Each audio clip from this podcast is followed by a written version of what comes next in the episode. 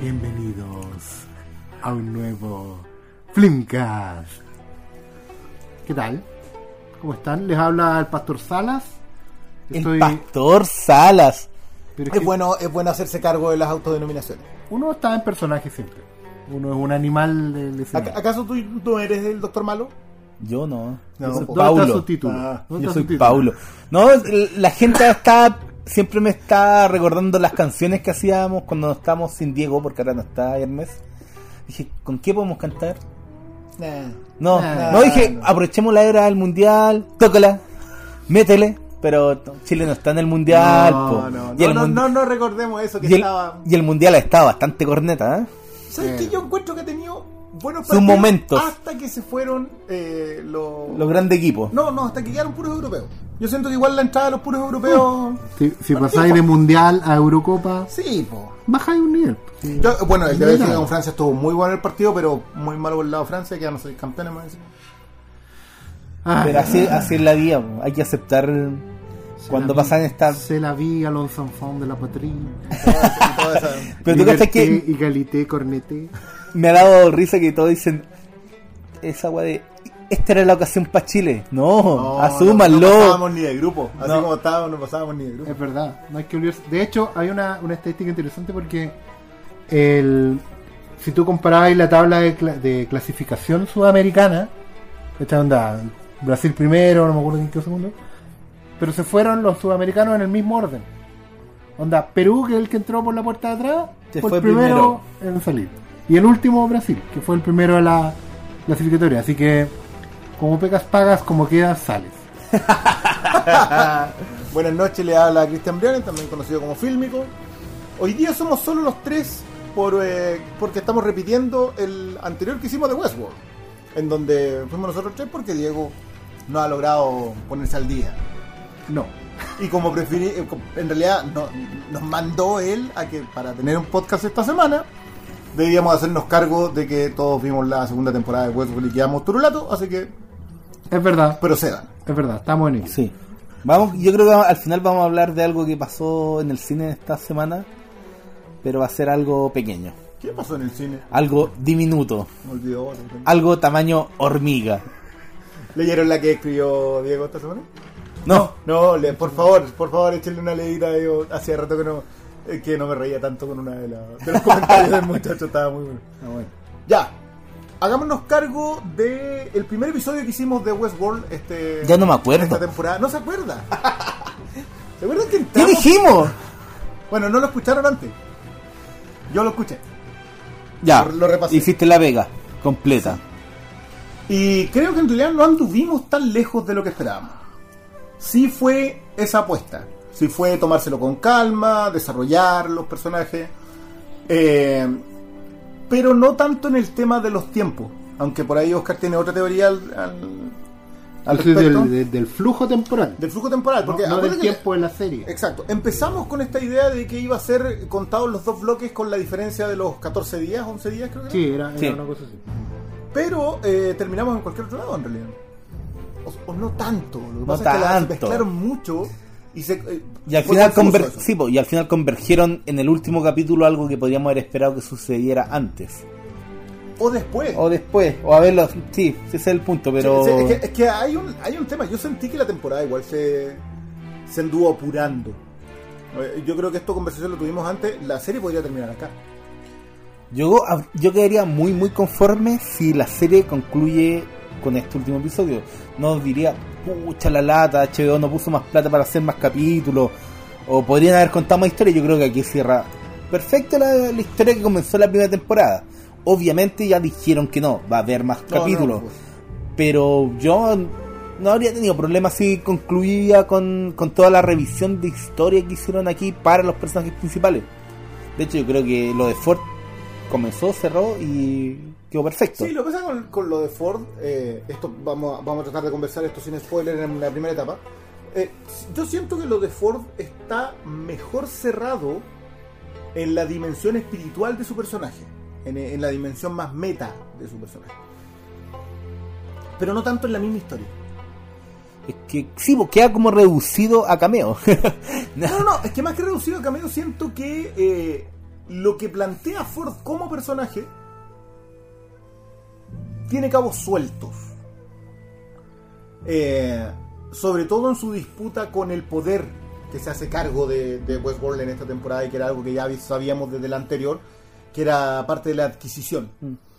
Eh, aún así creo que eso es un tema de trama eh, y en comentarios más generales yo diría que la mayor gracia que tuvo esta temporada de Westworld fue no tener miedo.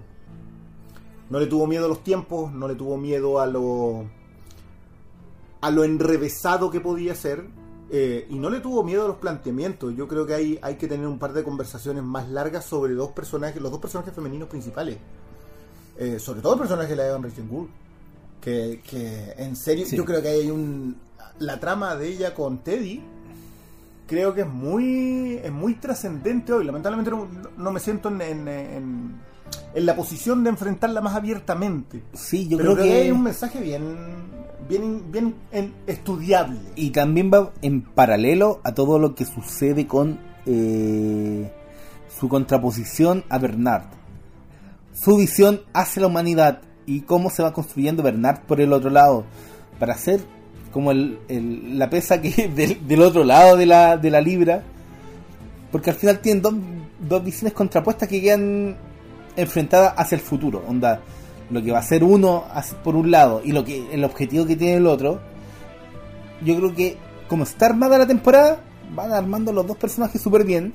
Me sorprende de repente un poquito eh, que críticos de Estados Unidos decían que poco menos que la serie se disparaba a cualquier lado y había perdido el rumbo y yo creo que en realidad no fue así. Yo creo que tomaron un punto de vista sobre lo que querían contar sobre la inteligencia artificial y de a poco fueron soltando, soltando peso para que todo tuviera un buen argumento. Una acotación sobre lo que dices para darle el pase al Oscar.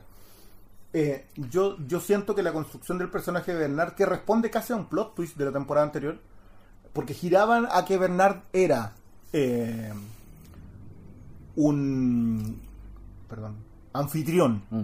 era- que era la denominación que tienen los robots dentro de la... Eh, siento que eso que parecía muy utilitario a la trama en la primera temporada, termina siendo la clave de la, de la serie. Eh, y era algo que conversamos en algún momento con Oscar a propósito de quién es Bernard acá, en, el, en el proceso más metafísico.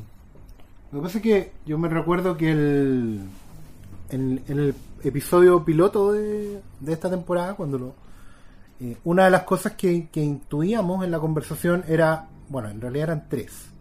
La primera era, como ustedes bien dicen, el punto femenino de la, de la narrativa. Creo que la serie incluso desde los créditos ya daba en esta temporada señales de que se iba a ir a ese lado. Eh, no necesariamente en una lectura bíblica, a pesar de que la temporada se reveló al final como, como una historia de origen, ¿cachai? de mito, de mito originario, pero la mirada femenina entró súper fuerte ah, y creo que eso se agradece harto porque no estaba solamente en el personaje de Dolores, ¿cachai? Eh, estaba en el, sobre todo en el personaje de la Tandy Newton. Pero ambas, am- en Maeve. y ambas alime- retroalimentándose en la contraposición. De hecho, el momento en que ellas se cruzan, pues literalmente se cruzan en un momento de la trama, cuando cruzan caminos, es casi como que las narrativas hubieran venido deconstruyendo de ambos extremos, se hubieran cruzado en el centro y hubieran seguido después. Casi como, como, una, como una espiral. Y eso fue muy estimulante en el sentido de que claramente es una serie que hay que volver a ver.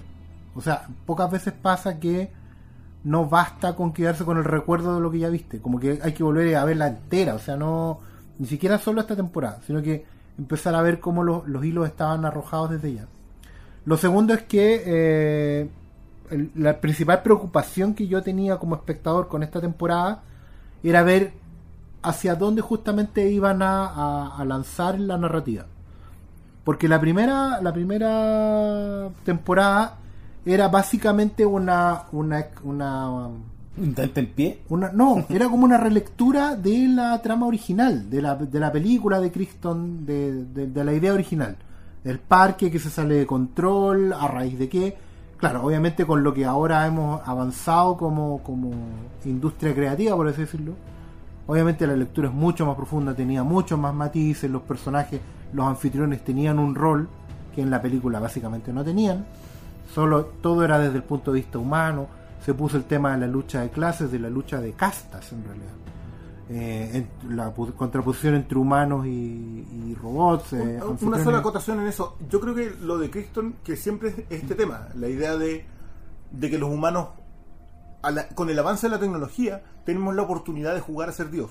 Claro. Jurassic Park, Westworld. Y eso va a tener consecuencias. Claro, pero siento que ese dilema acá está superado. Creo que creo que Nolan y la- eh, Lisa Joy y Jonathan Nolan Sí. avanzan en eso a un punto que yo creo que es especialmente transparente en esta. Es que ese fue el gran plus de la primera temporada, que ellos avanzaron en la pregunta, no se quedaron solamente en la moral, en la moraleja, así como que es la misma Jurassic Park, o sea, si cruzas la línea vas a salir trasquilado. Acá no, ellos eh, entendieron evidentemente que hay otras preguntas asociadas a la gran pregunta y, y plantearon eso en la primera, entonces, ¿qué iban a hacer en la segunda? Tenían que avanzar con preguntas nuevas. Y eso era un desafío riesgoso, porque implicaba eh, ya no, no te basas en lo que hicieron otros. Aquí avanzas sobre lo que tú hiciste. O sea, era la, era la temporada tenía el desafío de ser creativa por sí misma y sobre sí misma. Y yo creo que también creativa en términos de que el- en la ciencia ficción, este es- en, en- en el ámbito post-apocalíptico de fin de la humanidad. Ya hay muchas historias que hemos visto, ya hay muchos tópicos que han abordado, Claro. y yo creo que lo que hace Westworld es precisamente abordar, abordarlos desde una nueva óptica y plan- plantear como una bandera qué es lo que quiere decir sobre son, son seres conscientes los androides, Tien- merecen los mismos derechos, cuál es nuestro rol de ser humano al crear algo así. Claro, lo que pasa es que igual que en Blade Runner 2049, eh, que planteaba un poco desde, desde como cortado con la misma tijera, en el sentido de que estamos en otro ciclo. Entendemos que la pregunta de qué es lo humano ya ha sido superada de una forma u otra.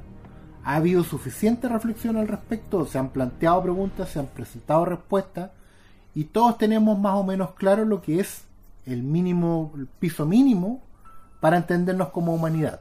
¿Qué es lo que nos hace humanos? ¿Cachai?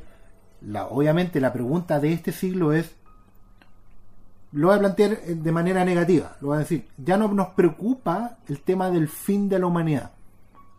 ¿Cachai? ¿En, en qué momento se acababa la humanidad? ¿Hasta dónde llegaba? Lo que nos preocupa en este siglo es cómo vamos a superar la humanidad. ¿En qué momento la humanidad va a pasar a convertirse en otra cosa? Es una suerte como de inmigración interespecie. Ya existe otra especie, la estamos viendo nacer, la hemos visto desarrollarse, proyectamos su desarrollo y vamos a ver cómo nos vamos intermezclando. ¿Sabes qué? Yo siento que hay una hay una mm, categoría, una clave, diría yo, eh, más intertextual en este sentido. Y es algo que yo, de lo que yo creo que siempre se hace cargo la ciencia ficción, que es la idea de que eh, ocurre en este mundo. Vale decir, si tú tomas la ciencia ficción de los 50 o los saltos cuánticos que representan eh, 2001 y el planeta de los simios, siempre tratan de reflejar su mundo. Eh, y yo siento que Crichton siempre trató de reflejar su mundo. Al- al- a lo que a él le tenía miedo era esto. Su mundo y su época, para que entiendan Claro, lo que claro, están escuchando. a- o sea, es que a- al intertexto, claro. a la sociedad en la que vivía Crichton, la tecnología tenía este riesgo. El riesgo de que quizás podíamos hacer algo que no debíamos hacer. De hecho es de Guerra Fría, pero es de la de los 70, es como después de Vietnam. Eh, Es una ciencia ficción más... y que tiene que ver con el MK Ultra, tiene que ver con los saltos de medicina, la tecnología aplicada a otras áreas que no fuesen solamente la guerra. Claro. Eh, pero yo, yo siento que no todos se hacen cargo de eso. Quizás uno de los mayores venenos de las franquicias es que todos se quedan justamente donde están. Y en lo que ya se ha contado, que yo creo que es el, el mayor pecado Es, que de... es lo, lo que hablamos de Jurassic Park. Jurassic Park no ha contado nada nuevo. Sigue cayendo en el mismo dilema de debiéramos, y en el caso de la última, un dilema falso, aún peor. Pero yo. Esto quizás pasa por otras lecturas de otro material en donde se trabaja la deconstrucción. Es decir, tomamos el relojito, sacamos los engranajes y volvemos a colocarlos para saber cómo funciona. No solamente para ver si podemos desarmarlo y volver a armarlo. Que yo creo que, que es lo que pasa con Westworld. Si hay una gracia que tiene esta temporada es que reveló las distintos las distintas dimensiones del mecanismo. del mecanismo Las capas. las capas del mecanismo y por eso hay capítulos tan disímiles hay, un- hay episodios que son narrativa pura clásica y que son un aporte enorme y hay otros que son particularmente de subtexto yo vuelvo a insistir yo creo que la relación de Dolores con Teddy es una cuestión que hay que, hay que sacarla de ese, de ese mundo y aplicarla al intertexto de la sociedad hoy. Ahí hay un discurso sobre ciertos pecados de guerra que pueden llevar a extremos que no debería, que, que deberíamos cuestionarlos desde antes. Ahora, de nuevo, eh, eh, en mi caso, yo no me siento en la posición de hacer ese análisis y siento que debiera hacerse. Creo que sobre todo desde la posición de la Evan Rachel Wood como actriz, como, como mujer, eh, aplicada al personaje, ella entiende que ese personaje necesita ser contado como es contado. Eh, y por el otro lado, el personaje de Maeve también tiene una lectura intertexto a propósito de dónde llegamos para ser felices, cuáles son los sacrificios a los que estamos dispuestos a hacer. Y ahí es donde, donde se te empiezan a mezclar. Por eso lo que te digo, hay capítulos que son narrativa pura y hay capítulos que también son particularmente utilitarios. A mí hay- hay un episodio que no recuerdo si es el 7 o el 8 que era solamente actualizarte. Ordenémonos. ¿Dónde estamos? Era como preparar el camino para el final. Exacto, Era- pero era preparar el camino para el espectador que estaba una, completamente una confundido. recapitulación. sí, Y de hecho está contra, contrastaba mucho con episodios como el de lo de la nación, ¿cómo se llama? El, La Nación Fantasma. la nación fantasma, que es una El obra maestra para mí Yo creo, que uno de los televisión. mejores- yo creo que es el mejor episodio de Westworld. Hasta la fecha, sí. la fecha es el pero mejor episodio de Westworld. contrastaba completamente con, con toda esta idea eh, que siempre Westworld ab- abordó, claro, el parque de diversiones tenía mucho que ver con el placer del, de los seres humanos. Y quedaba, y también un poco con los pecados, con esta idea de que los tipos hacían las cosas que no se permitían fuera de las fronteras del Ah, parque. La, la- la- cómo de alguna manera el ser sociedad nos limita nuestras perversiones. El moral- En el concepto en que la perversión es algo que no hace daño a otro. Ojo que este es Mm. un, es un- es un concepto psicológico, psiquiátrico prácticamente, que, que a mí me explicaron. La perversión, todos somos perversos en algún aspecto. Es simplemente cuando la rienda suelta que le damos a esa, a esa perversión transgrede a otro, en donde se vuelve algo, algo enfermo. Y yo creo que eso conecta directamente con eh, uno de los grandes temas que plantea esta nueva temporada, que es que mientras teníamos toda la historia de, los de los robots, de los anfitriones, por el otro lado la compañía estaba intentando explotar la forma de cómo hacer al replicar a un ser humano para darle vía, que eso- vi- que vida era- fuera del humano, ¿Qué, ¿cachai? qué es lo que habla lo que habla Oscar a propósito de la interespecie? El fin de la humanidad no como apocalipsis, sino como proceso evolutivo. Y, y que a mí me parece súper interesante analizar, pero siento que esta temporada lo plantea más que ejecutarlo. Claro, de hecho, lo, de hecho yo diría que lo dejó planteado para Para lo la que quiere tercera ser... temporada.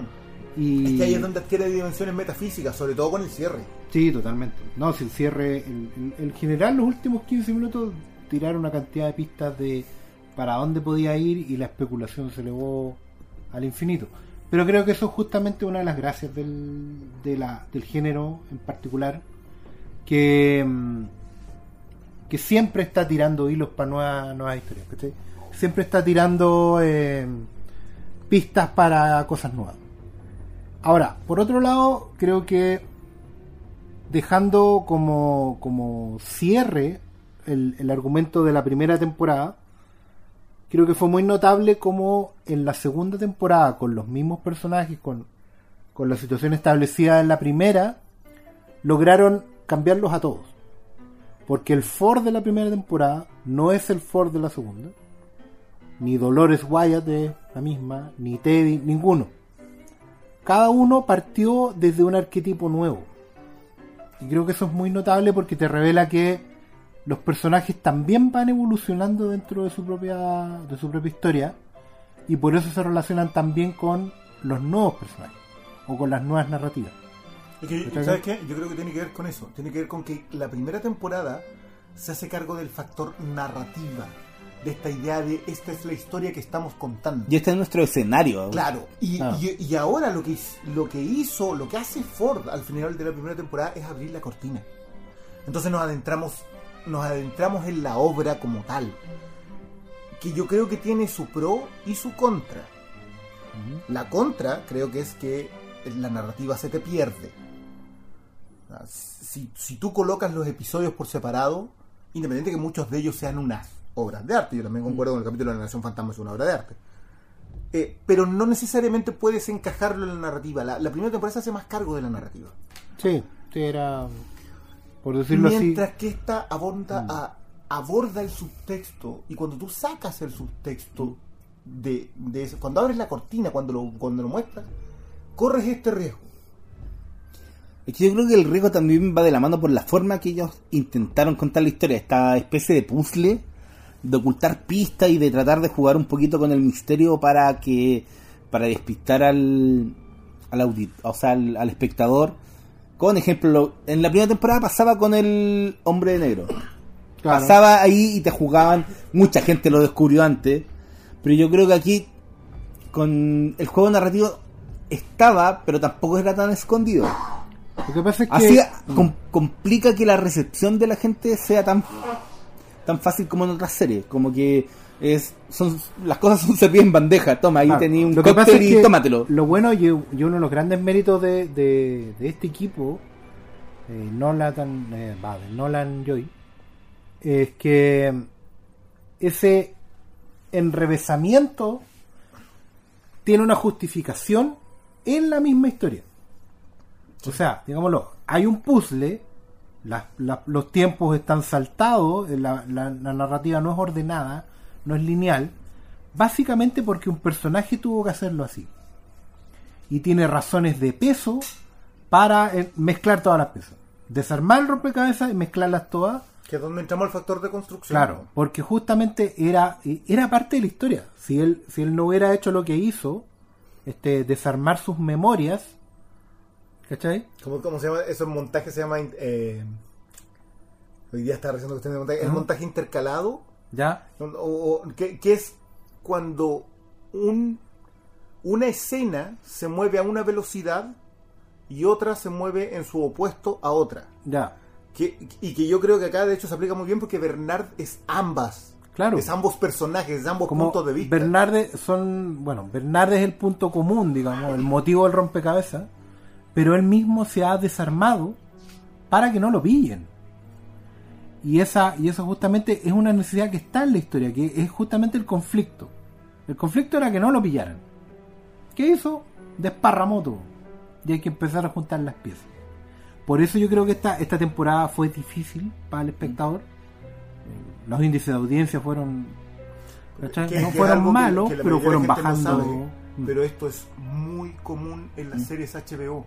Que van la, se- bajando. la segunda temporada tiene un problema serio de consumo, con excepción de Tiene Juego de Game Tronos. of Thrones y de Sopranos. La segunda temporada de Sopranos, porque sobre todo porque es la resolución del problema con la más, fueron dos que subieron.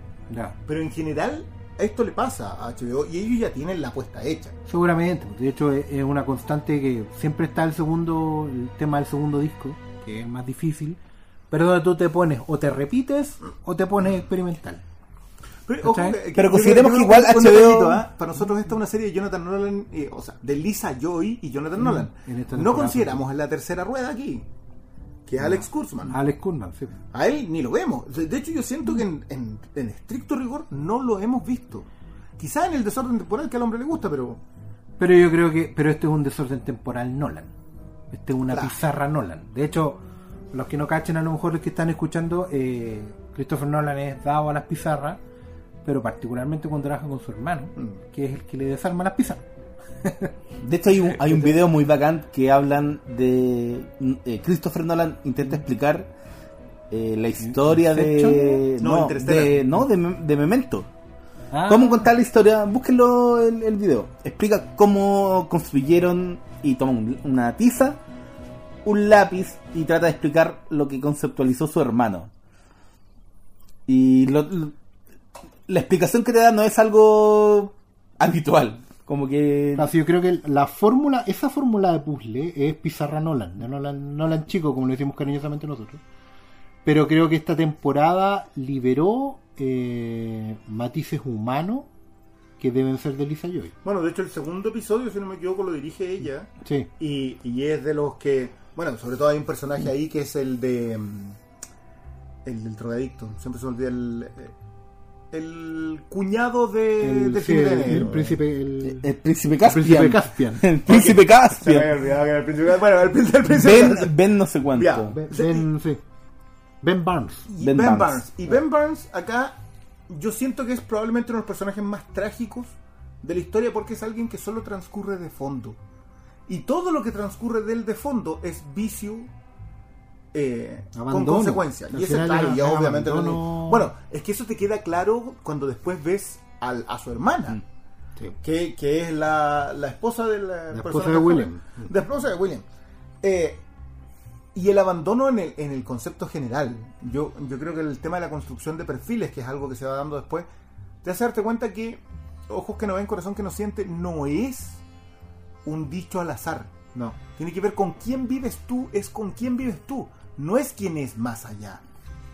Esa- eso, eso que, que por cierto también es uno de los, de los capítulos que más se nota lo Nolan, porque también está construido en como en cuatro tiempos. Sí.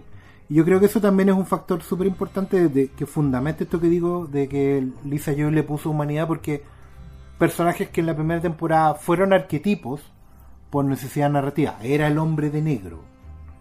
Claro, claro. William.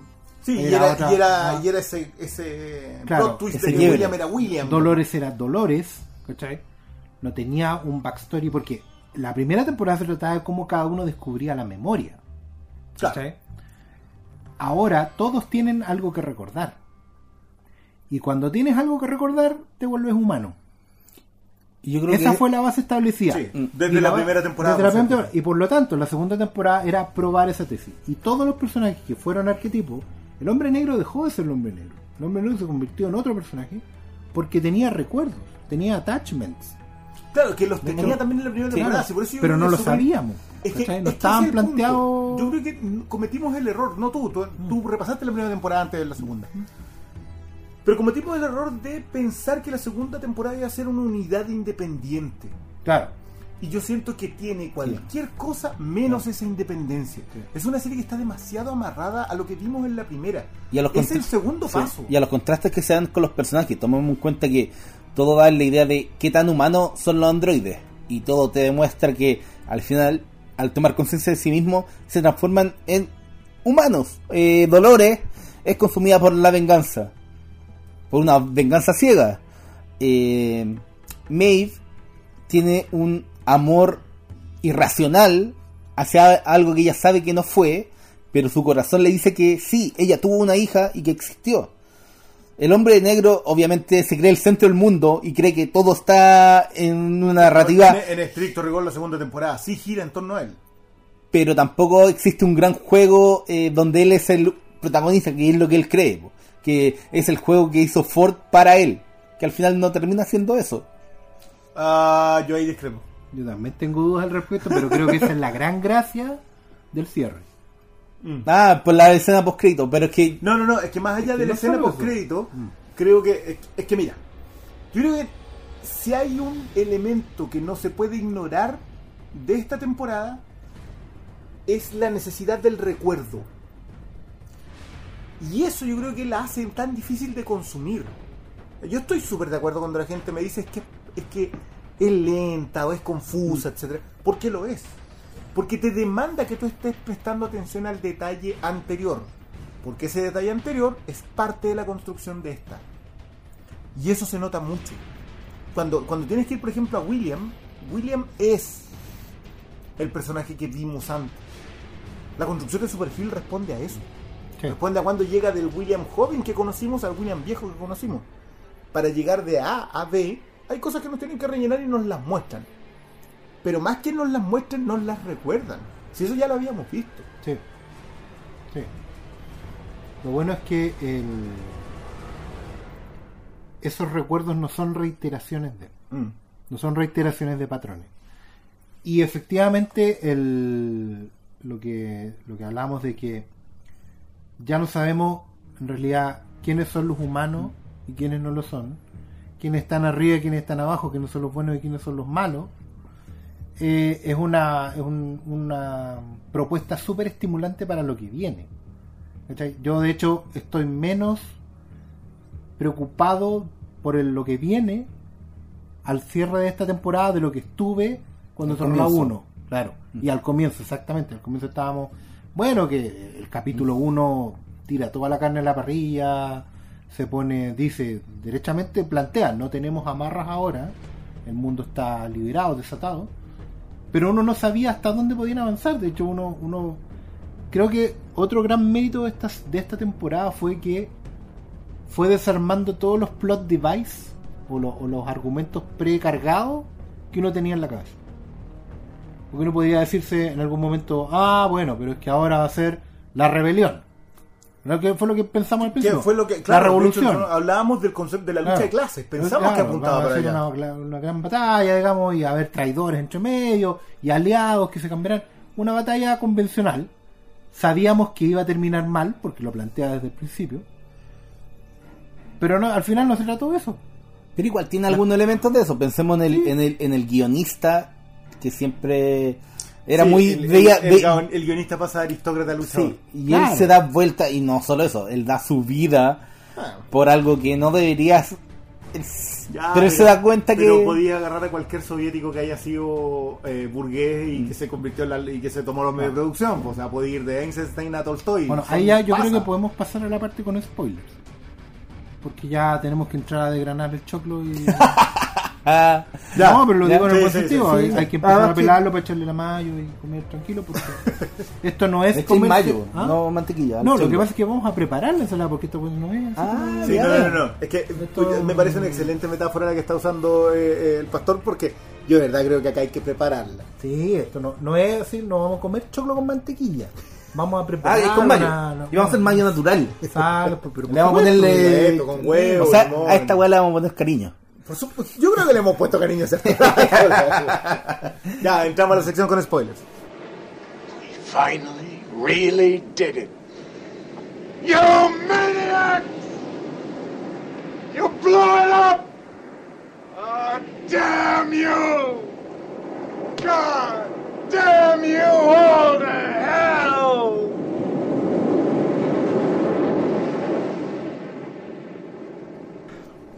Claro, el, La ¿Nos quedamos con la postcrédito? Mira, a mí me queda una duda eso. Lo que yo hablaba de, del hombre negro es que él siempre cree que hay una gran historia de relato de John de Ford, que, él- que Ford dejó un relato guía como de historia, como que estamos en la siguiente etapa de la historia del... Y según yo, el legado de Ford no era una historia. O sea, Lo que sí, pasa es que- Pero no era en términos narrativos del, del parque... Cómo funciona el parque. Lo que pasa es que ahí es donde yo creo que está eh, errado en tu enfoque. ¿Por qué creemos, hasta donde yo lo entiendo, por qué creo yo que el centro era William? Porque Ford construye la historia para que William sea humano. El resto de los personajes que falla, el, el personaje del suegro de William, que falla en convertirse en humano, es decir, en entender que él fue humano antes, pero creer lo que es completamente ahora, falla por estos glitches que tiene. William ya no tiene esos glitches. ¿Por qué no los tiene? Porque esta historia funciona. Ah, ya, tú, ya, ahora te entiendo, que tú estás diciendo que todo está construido para que Ford- William sí funcione. Ford entiende que su sacrificio es para que el personaje de William funcione. Ya. Ahora, ¿por qué? Es algo que yo creo que sí queda para una tercera temporada. Creo que es el gran cabo suelto. ¿Por qué Ford quería, después de toda esta masacre, quería que surgiera este personaje interespecies? Que es donde yo le compro más la teoría a Oscar a propósito del, de la posthumanidad. No del postapocalipsis de la humanidad, de la sociedad, sino que de la posthumanidad, de cuando terminamos de ser humanos. No es la definición de ser humano. Por eso, por eso siento que lo de William es fundamental. Pero no es la clave, yo creo que es que esa es la- a lo que yo apuntaba, No, no, que, es que- que él creía que era el centro del mundo, No, a es eso yo me no refería, creo que ¿cachai? haya una clave. En, en ese sentido sigue siendo el laberinto la segunda temporada. Mm. Sí. No hay una clave, no hay un solo mecanismo indispensable en el reloj que desarmaron. Todos los la idea es que nosotros lo volvamos a armar, por eso también es tan exigente como temporada. Claro, lo que pasa es que la primera temporada hablaba de del laberinto. El laberinto que tenían que recorrer cada uno de los personajes para encontrarse consigo mismo. Para encontrarse con lo que son. Y William, el personaje William del hombre negro, siempre lo tomó como un laberinto. Se aproximaba a Westworld, al mundo de, de- de Delos, digamos, como un juego. Y él lo que buscaba era descifrar el algoritmo. Es igual que un jugador de los, los más clásicos, y actualmente igual, pero en el fondo el jugador, ¿qué está haciendo cuando está sentado frente a la pantalla con el control? Está buscando el patrón. El patrón de repetición Lo que está programado. pues. a través del cual uno descubre y navega. Tú descubrís el patrón y te vas por el patrón. ¿Cachai? Y así se resuelven los juegos. Así se resuelven los puzzles. Tú encontrás el algoritmo y te vas por el camino. Por el camino demarcado, el correcto. Sí, el punto es que el, de- el demarcado, en el caso, que me parece una muy buena, muy buena metáfora, en el caso del videojuego o del juego, está demarcado. Claro. Y es que tú tienes que encontrarlo para seguirlo. Lo que pasa es que en Yo esta... siento que la trampa de Sí, Ford acá es esa, que, Es que- no puede estar demarcado. Lo que pasa es que se construye la estructura, la superestructura para que William juegue, asuma el laberinto del juego, creyendo que es un juego, pero en realidad es otra cosa. creyendo que él también es Que alguien. él es un jugador, creyendo que él es alguien derechamente. Yo creo que después de la, la escena poscrito hay ya en la narrativa dos Williams. Y no me refiero al joven y al viejo. Yo creo que hay, hay, hay Al humano y sobreposición- el. hay sobreposición del el que fue William el humano y el William clonado, digámoslo, el, el William en realidad no sé, es que es impreso 3D en el fondo, porque lo que estaban haciendo en Delos, en Delos en realidad lo que estaban haciendo era imprimir humanos, ¿cachai? No eran, no eran clones, no eran autómatas, porque lo que hacían era imprimir en una, en una unidad 3D el, a la memoria del, porque ya si asumimos que la primera temporada lo que nos hace humanos es la memoria, lo importante en esta temporada era qué hacemos con esas memorias, Es que, cómo las implantamos en una en un modelo. Es que ahí está el punto. Yo creo que, que hemos errado en ver este tema de la memoria como la clave fundamental de la concepción de este post-humano. Que es donde entran los personajes. Lo que pasa es que si ese es el mayor problema. Yo entiendo cuando la gente se pierde. Porque yo me perdí, caleta, y creo que incluso la explicación que yo mismo me doy hoy día puede estar errada. Y uno cae en el juego también. uno sí, cae en el juego. Eso es importante. Todo lo que planteamos hoy día como teoría, solución, respuesta, es sometido a cuestionamiento apenas empiece la tercera temporada. Pero, pero más allá de eso, yo siento que uno Es decir, se no- entrega al juego. nosotros no ponemos plata para asegurar que lo que no, nosotros no, estamos no, diciendo. no, No, nada no. nada. Todos son hipótesis en esto. Sí, siento que eh, en esta idea de la, de la memoria es donde mejor juegan los personajes de Dolores y Bernard para definir a William.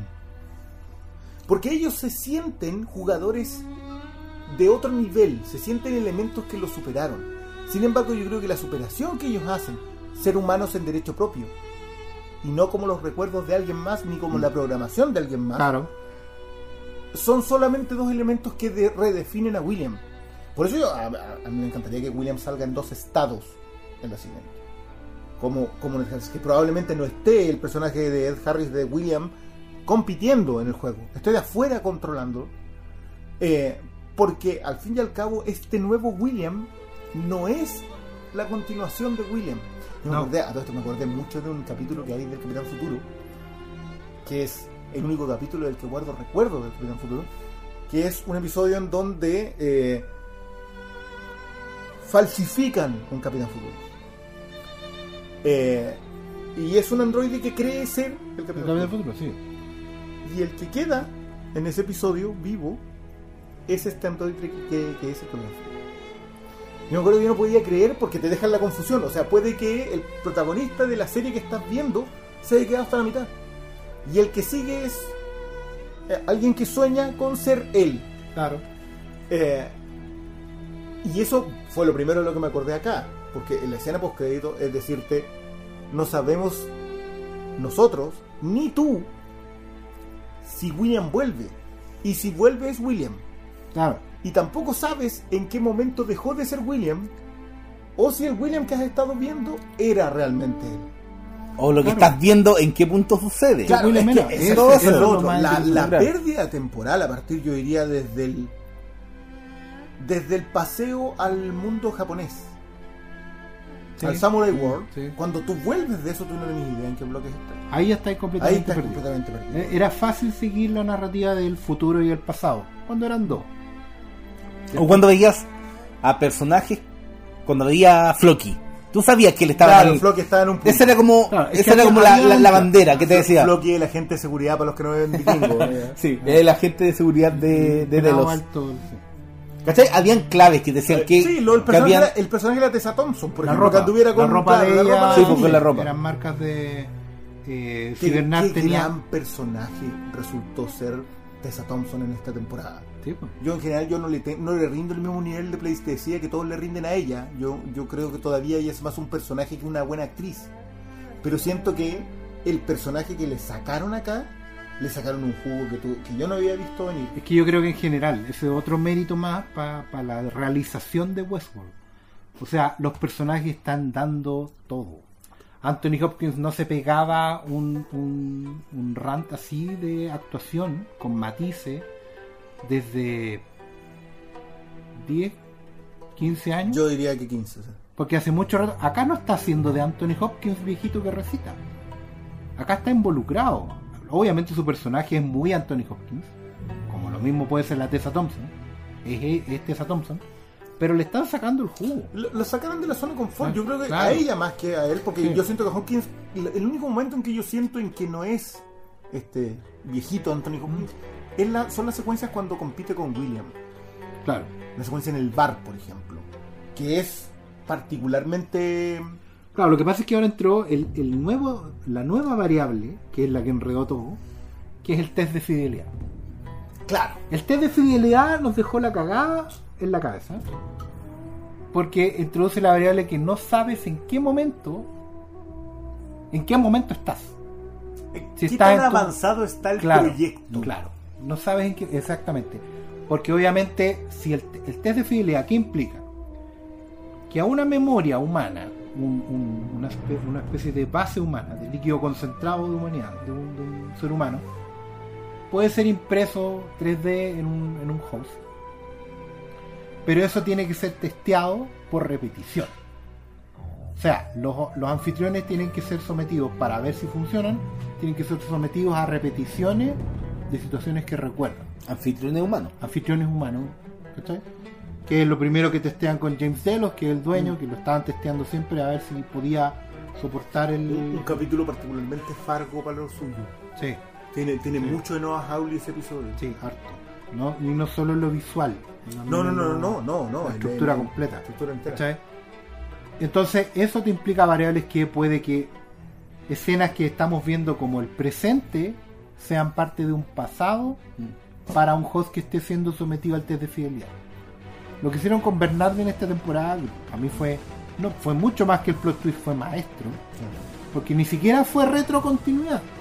No, no, no, no. Fue, en el, fue en el transcurso. Claro. No, ese fue un ejercicio de hecho, de ejecución de estilo bien Sí, peculiar. Porque de hecho, los gestos de, la, de Bernard, el, ya en la primera temporada, de sacarse los lentes, de frotarse el- la, La unión de la, la sien o la unión de la frente El ceño.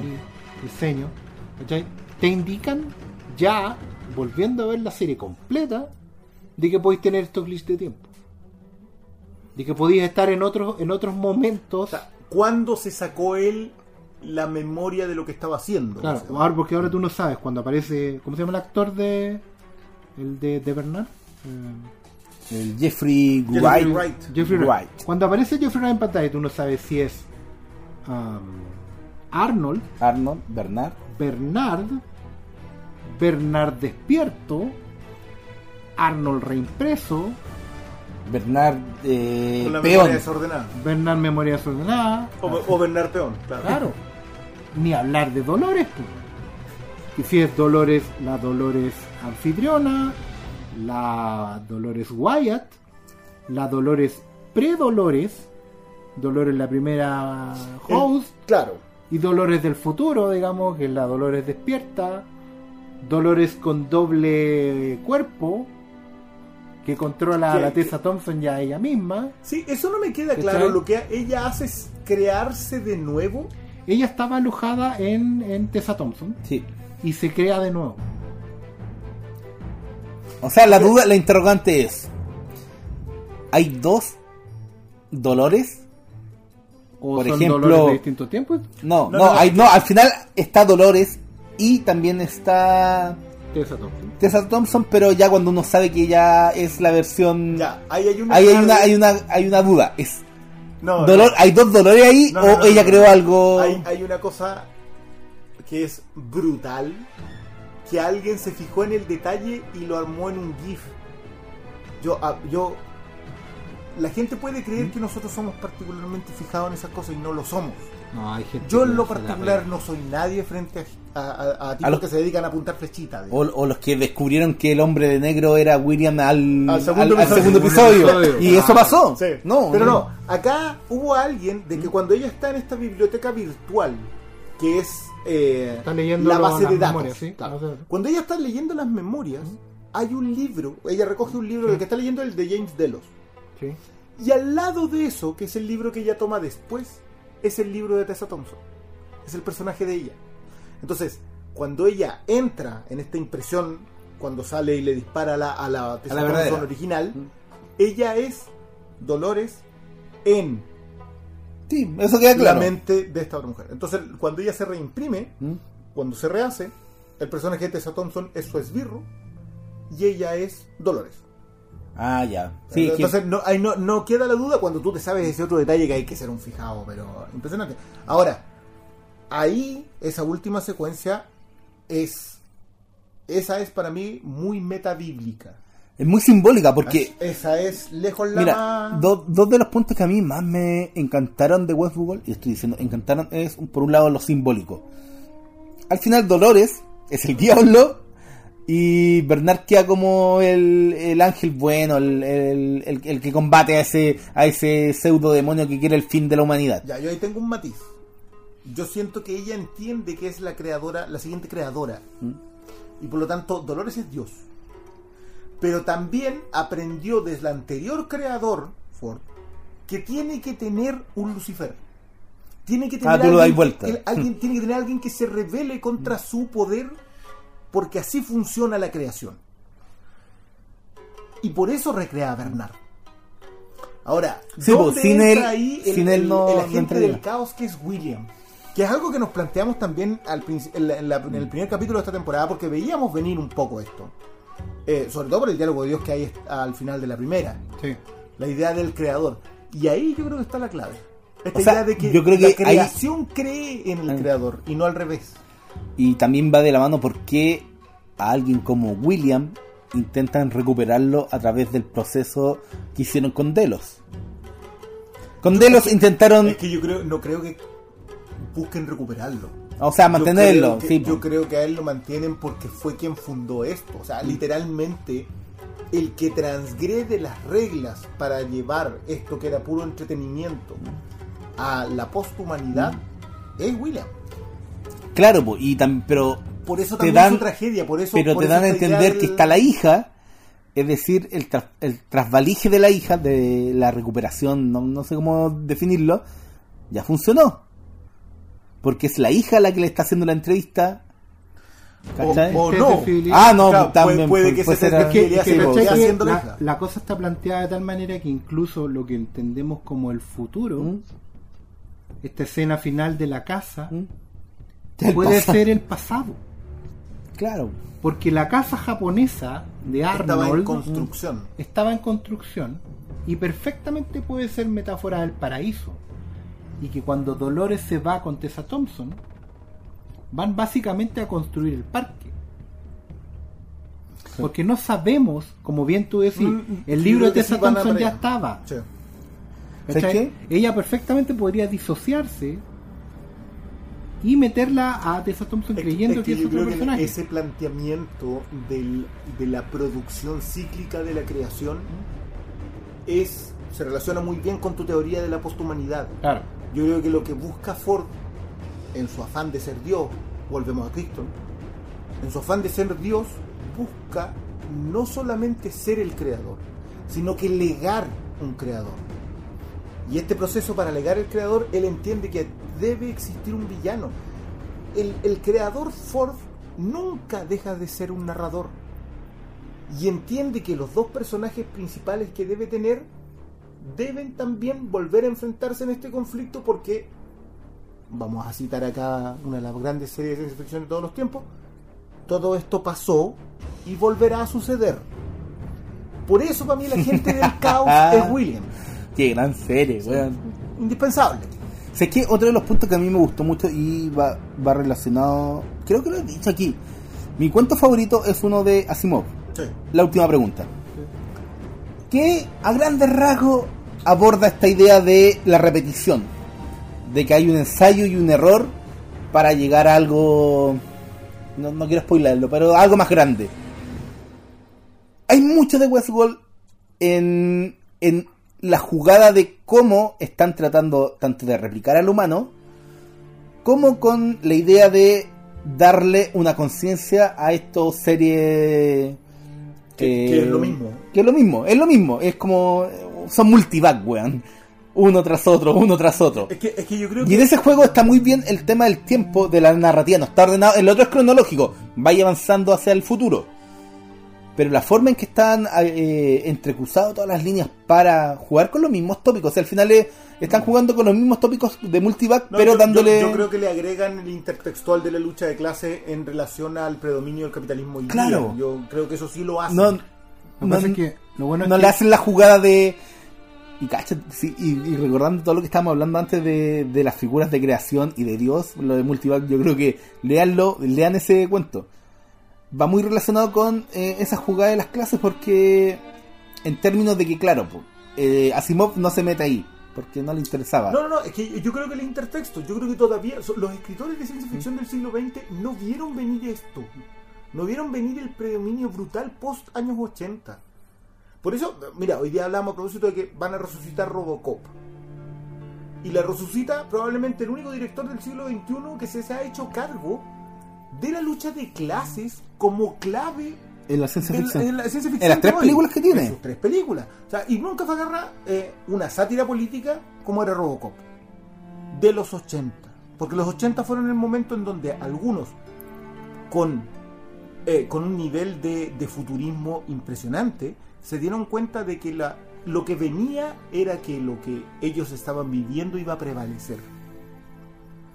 Entonces, hoy día, cuando tú recoges a alguien como Blumkamp, que se nota que Robocop fue clave en su, en su- reinventan, no, redirigen la ciencia ficción hacia, hacia este, en- este intertexto.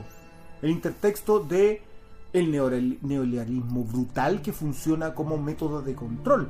Yo me acordaba mucho de, de Live hoy día. A propósito de los, de los medios como agentes. Y creo que en Westworld, por algo tratan la lucha de clases desde un nivel y la religión como opio desde otro. Lo que pasa es que al final, el, la agarrándome justamente del mantra de que todo esto pasó antes y volverá a pasar, los cambios Y así de siglo, todos. los cambios de siglo, los cambios de época, los, los distintos niveles que pasa la humanidad tienen una estructura que es patronímica, o sea que se repite. ¿Cachai? El siglo XVIII explotó en lucha de clases, en rebelión de castas oprimidas por castas superiores, cambiando los sistemas de relación económica y estableciendo nuevos.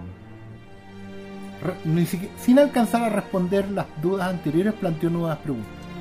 La revolución, la revolución francesa, la revolución Es que toda la revolución al final es Claro. un tema de casta, Y es la- de, y la de revolución- los oprimidos que se dan vuelta. Lo que pasa es que no la revolución industrial. Es que, es que hay claro, pues ahí factor están, los- que están, genera- están los dominios de, Sí, es que de ¿sabes los medios de producción. Yo, ojo con Westworld. Yo de verdad creo que el, el factor revolución industrial está muy bien revisado de Sí, acá. porque al final se entiende que si, si- si estamos repitiendo, eh, conceptos que eran propios del, de la discusión del marxismo de los años 20, es porque estamos en nuestros años 20. Sí. Estamos a puertas de un cambio. El cambio nuestro no va a ser económico, va a ser de conciencia. Yo, yo insisto, Ojalá. a mí me sorprende. Yo tengo la, la, la postura, el lugar en que me tocó vivir en la, en la historia de la humanidad es de puente. Yo soy generación puente. A mí me ha tocado ver cómo la humanidad ha cambiado. Cuando yo era chico, por ejemplo, había dos géneros. Por ejemplo, dos géneros, hombres y mujeres. Punto. Hoy día no. Eso es un cambio brutal y se ha dado en la mitad de mi vida. ¿Cachai? Y hoy en día, no sé, pues tengo, tengo la posibilidad de estar discutiendo y debatiendo con ustedes sobre qué es humanidad. Una pregunta que cuando yo era chico estaba resuelta. Ya, pero mira, ¿Cachai? yo No, creo hable- que- no, pero hablemos de algo más cercano. Lo- lo- lo- la discusión que se ha dado en los últimos dos años sobre la relación eh, entre hombres y mujeres. Totalmente. Los cambios Eso que, es que una- se dan no son. Claro, era, era una, una relación que estaba. Pero ese es un germen post-industrial, o sea, post-revolución industrial. Lo que pasa es que ya, hay, hay- hay un tema de, y ojo, yo creo que es patriarcal, de las prioridades. Porque nosotros le hemos dado prioridades a otras luchas en vez de una lucha... eh, Es que, es que hay cada. Bueno, Con el tema machista. Cada momento tiene su lucha. Y lo que pasa es que, como lo hemos dicho acá, efectivamente es un germen de la revolución industrial. Mm. Cuando, cuando la- los dos géneros salieron a trabajar. y, Pero- y tiene que ver con- también con el factor tecnológico que hace menos di- indispensable al hombre porque ya no necesitas el mismo nivel de fuerza. Eso es lo que pasó con la pastilla, con la píldora. O, Por ejemplo, que La revolución, de los revolución 60 fue la revolución que hoy día está generando esta, porque efectivamente hoy en día la mujer, no, ni siquiera, tenéis la industrial primero, en que ya el hombre no es el único factor de trabajo, porque el campo, la industria reemplaza al campo.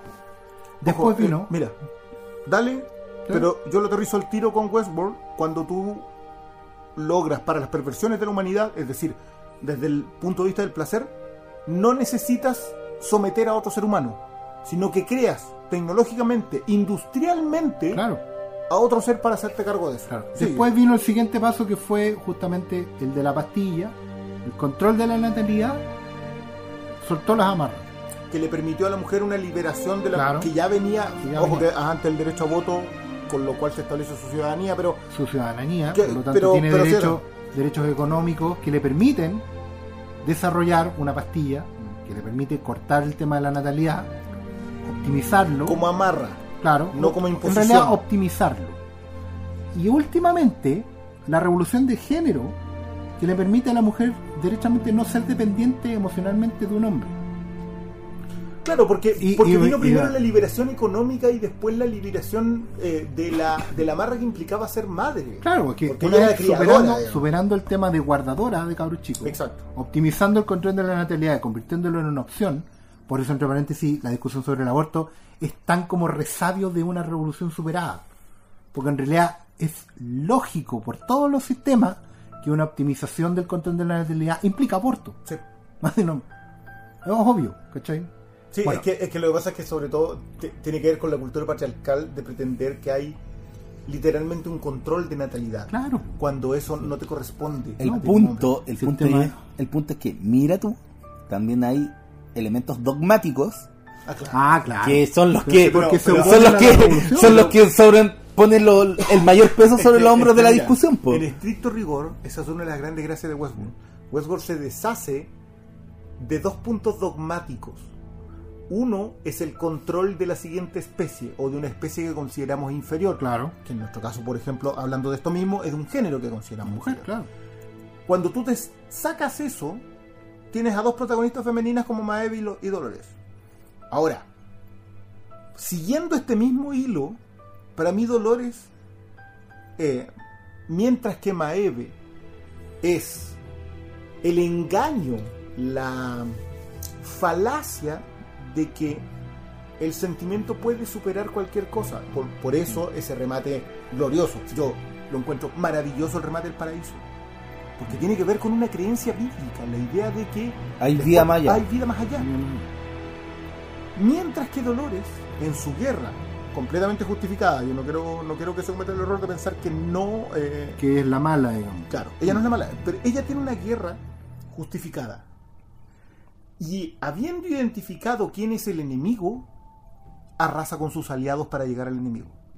Yo creo que la muerte del Teddy como personaje, porque igual ella rescata la unidad, o sea, eventualmente puede, puede rehacerlo. Pero la muerte de Teddy como personaje tiene mucho que ver con el sacrificio de guerra. Tiene mucho que ver con el crimen de guerra, el pecado de guerra que puede como cometer una revolucionaria en aras de establecer su punto. Que no es algo que no, es que no haya ocurrido nunca en las revoluciones. No, pues, Todas las revoluciones matan amigos. Todos tienen fantasmas en el cruce. Eh, exacto. Y creo que se hace Y muy no bien solo eso, cargo de eso. Yo también creo hay que amigos. Está no, pues, muy bien y, hecho cargo y de en eso. ese sentido también hay amigos de esa revolución que se dan cuenta que la revolución no están dispuestos a hacer esa revolución hay que líneas, hay líneas que no todos están Sí, dispuestos pues, no están a cruzar. dispuestos a cruzar y yo creo que Y eso va relacionado el a- costo porque no se sabe cuál es el final. Algunos se pasarán de rosca, otros pararán en el momento justo. No lo vamos a saber hasta el final. Sí, no, yo, Sí. yo siento Ahora, que Teddy, Teddy es que- particularmente un- lo, que, lo que Chapel de- define como los aliados incómodos. Y él entiende en, en un momento de que él no puede seguir siendo eso. Ahora, Es que que para, una de las espera, cosas. para- para terminar un poco la, la idea de, la, de lo que estaba de- cerrando con las revoluciones y, y nos metemos de lleno en esa conversa porque efectivamente la última revolución, la que, la que está eh, viviendo hoy día la humanidad es la del género, en que la mujer que ya se independizó de los anteriores se independiza del género. Hoy en día una mujer no necesita de un hombre. No. Hoy en día una mujer de hecho no necesita ser mujer como entendíamos lo que era ser mujer. Es que, eh, mira, ahí, ahí hay una conversación que me parece súper interesante y muy ignorante, porque tratamos de imponer un factor biológico en una definición de roles de género. Claro. Que una mujer sea mujer por definición biológica no implica que tenga que comportarse bajo los roles que la sociedad definió como mujer, porque la sociedad viene pervertida en ese sentido. Claro, porque esa última revolución, la del género, es al final no solo es una revolución, o sea, parte de ser la revolución de todos contra el patriarcado, y son aliados todos, mujeres, eh, gays, bi, todas las letritas, ¿cachai? De todos los colores del arco iris, y son, son aliados en ese sentido. Pero, y, el, y el aliado incómodo que somos algunos, nosotros. claro. Pero va apuntando y inevitablemente va a llevar a otro resultado, que es básicamente que nos vamos a igualar todos. ¿Cachai? En que ser hombre o ser mujer no va a definir, como tú acabas de decir, los roles que Los roles que con los cuales tú te comportas, claro. Y, y son, y son, y no es una revolución que solo los afecte a los que estaban bajo el patriarcado, sino que es una revolución que también nos afecta a los que estábamos sobre el patriarcado, porque hoy en día, uno, desde la tontera de lavar los platos, hasta tomar roles que eran tradicionales de la mujer en, en la crianza, en la casa, toda la cuestión. Sí, lo que pasa es que cuando, cuando existe ese entendimiento, cuando entendemos el concepto de, Claro. que, de que el patriarcado nos ha envenenado a todos, que es algo en lo que yo creo fundamentalmente, pero que creo que es inevitable, empieza a darte cuenta que hay cosas que podías hacer que te beneficiaba hacerlo. Nosotros somos papás, la crianza de Sí. los hijos es una cuestión que, que, que nuestros padres no tuvieron y que, y que hoy día yo los veo y digo, pucha, qué lástima por ti que no te diste, que no, No pudiste, pudiste darte hacerlo. este lujo. Sí, pues, no- Pero tiene que ver con un factor industrial. Tiene que ver con, que hoy día la mujer puede trabajar porque trabajar no implica levantar un saco de papas que pesa No. el doble de lo que pesa ella. no, no hay un factor de, de biología en la Exacto. Sí, pero es que ignorar el factor antropológico, que creo que Westworld lo hace muy bien en reconocerlo. Si te fijáis, todos quienes detentan el poder son hombres. Sí. Entonces, siempre parte de la idea que quienes amasaron el poder por distintos factores son roles masculinos. Pero a quien pasa el testigo de creador, Ford no es de género masculino. No. Y a quien le regala su mejor historia, tampoco. El, el regalo que le hace Ford a Maev es, creo que es el momento emotivo de la serie. En el sentido que tú entiendes de que es mucho más grande en perspectiva. Cuando llegáis al paraíso entendís que lo que hizo Ford con ella fue regalarle una oportunidad que no le regaló a ningún otro de sus hijos. Ah, Hay no, no quiero volver a requer- requerimientos bíblicos porque, tal como lo dije con Mother, lean la Biblia. pues, sí. Sí, pues. Pero, pero ahí está. Yo, mira, yo siento que Ford agarró una dimensión maquiavélica. En una dimensión, su comportamiento con Bernard es maquiavélico. En el sentido que el plan es más importante que quien lo ejecuta. Eh, y a la vez, de Pater, no en el sentido del patriarcado como ejercicio de determinación de los roles, sino que en el sentido de alguien que está dispuesto a, a morir porque su progenie se libere de algo. Claro, y eso es. Pero ¿sabes qué? Uno- es que uno de los temas que a mí me gusta mucho de Westworld que técnicamente no, no te dicen que el futuro son los anfitriones. Nunca te claman que ellos son el, el futuro. Te dejan como la puerta abierta para entender que va a haber una mezcla. Una mezcla, esta mezcla humano-androide que es El- como el el, posthumano el que- posthumano. Ese es el futuro, el futuro de verdad de...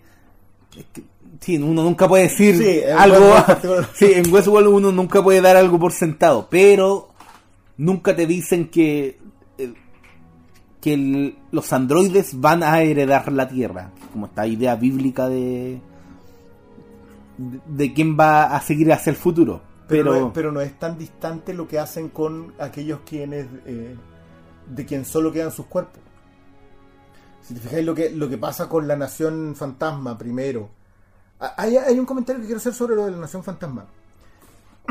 A mí, yo sé que molestó la narración de Fogata, esta idea de quien va contando la historia, que te va describiendo lo que pasa y que a él lo vas viendo, eh, que hicieron con el capítulo de ellos.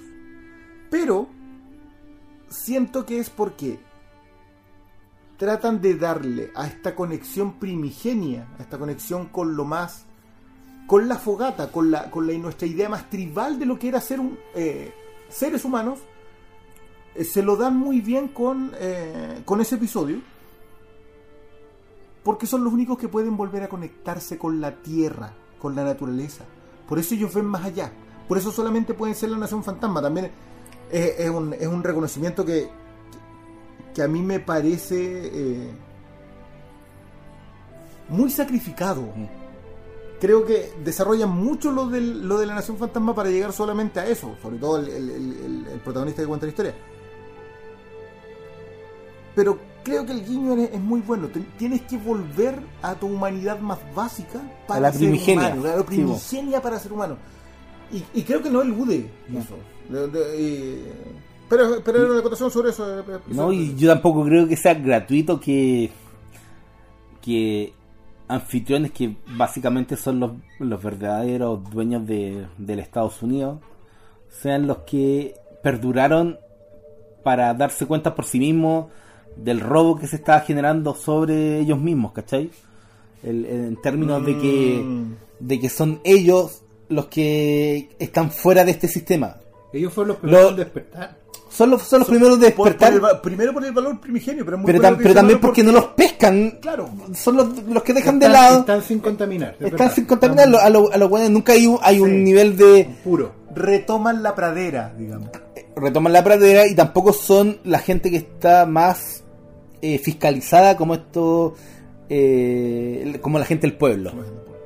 Eso es adrede. Yo creo que es adrede, Bueno. pero, eh, Pero- es una adrede- ruptura muy buena Pero que es- hace la es serie. adrede en el plan de Ford. digamos. Ford lo determina. De hecho, William lo dice creo que en la primera temporada. Que hay una frontera del parque y más allá de la frontera no es que no haya nada. Hay gente. O sea, hay anfitriones, pero no entran en la dinámica del parque. Estaba esta nación fantasma que de repente cruzaba la frontera. Y uno decía, bueno, es por la lógica de vaqueros y, Sí, bo, están, ahí para, están ahí para hacer pero en realidad son parte de un experimento que probablemente estaba en la narrativa de Ford. Insisto, todo esto es hipótesis. Porque él necesitaba que el despertar fuera original. En el sentido originario del agua. Claro. No, puede, no podía ser un despertar inducido como Que no podría fue- haber sido. es que no es programado, glitch. no es- Como Claro. lo es Sí, Dolores. sí, po, lo- Si como Dolores lo es un Dolores. despertar inducido. Si es que, ahora dudamos, si es que Dolores no se estaba despertando a sí misma. Porque la variable hoy en día, de hecho, a mí me hizo. prácticamente me abrió la cabeza con un hachazo. El diálogo de, en esta temporada de eh, Bernard con Ford. Como una. como Ford con Ford como una especie de fantasma. Porque me puso. puse en duda de inmediato de si esto no había pasado antes. Yo hoy en día, por ejemplo, dudo de que Ford pueda haber existido alguna vez. Si y no, no lo creo ser Arnold, Ford una creación de Arnold. Mm. Y si Bernard es un test de fidelidad de Arnold, si Arnold no está creando, o sea, Bernard no está creando a Ford, nuevamente su Ford para ser como fue Arnold en algún momento. Sí, es que, es ¿Por que lo que tú dices Porque- la clave del test de, de Porque hay, fidelidad tiene que ver sí, eso. porque hay un factor con Ford que se abrió en esta temporada. Ford en la primera temporada era Dios. Era Dios estableciendo su- sus caminos misteriosos, porque las rutas del Señor Son- son, misteriosas. misteriosas. Pero aquí Ford se convirtió en otro factor, porque efectivamente si esto es una revolución de cielo versus infierno, digamos, con la humanidad al medio, ¿cachai? Eh, Ford está haciendo una especie de Dios saliente, así como, como el, el creador que abandona el, o era aquí. ¿Cachai? Que es un factor, si tú tratamos de homologar al Ford de esta temporada con la Biblia, no hay nadie, no hay ningún personaje en la Biblia que pudiera ser homólogo de Ford. No, es que yo creo que sí, tiene que ver con cuando tu humanidad, tu creación pecó, y en ese pecado, en esa desobediencia, tú decides dejarlos a su libre albedrío. Claro. Y en ese proceso del libre albedrío, no es que dejes de preocuparte por ellos. No, no, cuando Al lo fin- expulsas del paraíso siempre seguís pendiente. Sí, es que cuando tú dices quién, si Ford era Dios en la primera ¿Mm?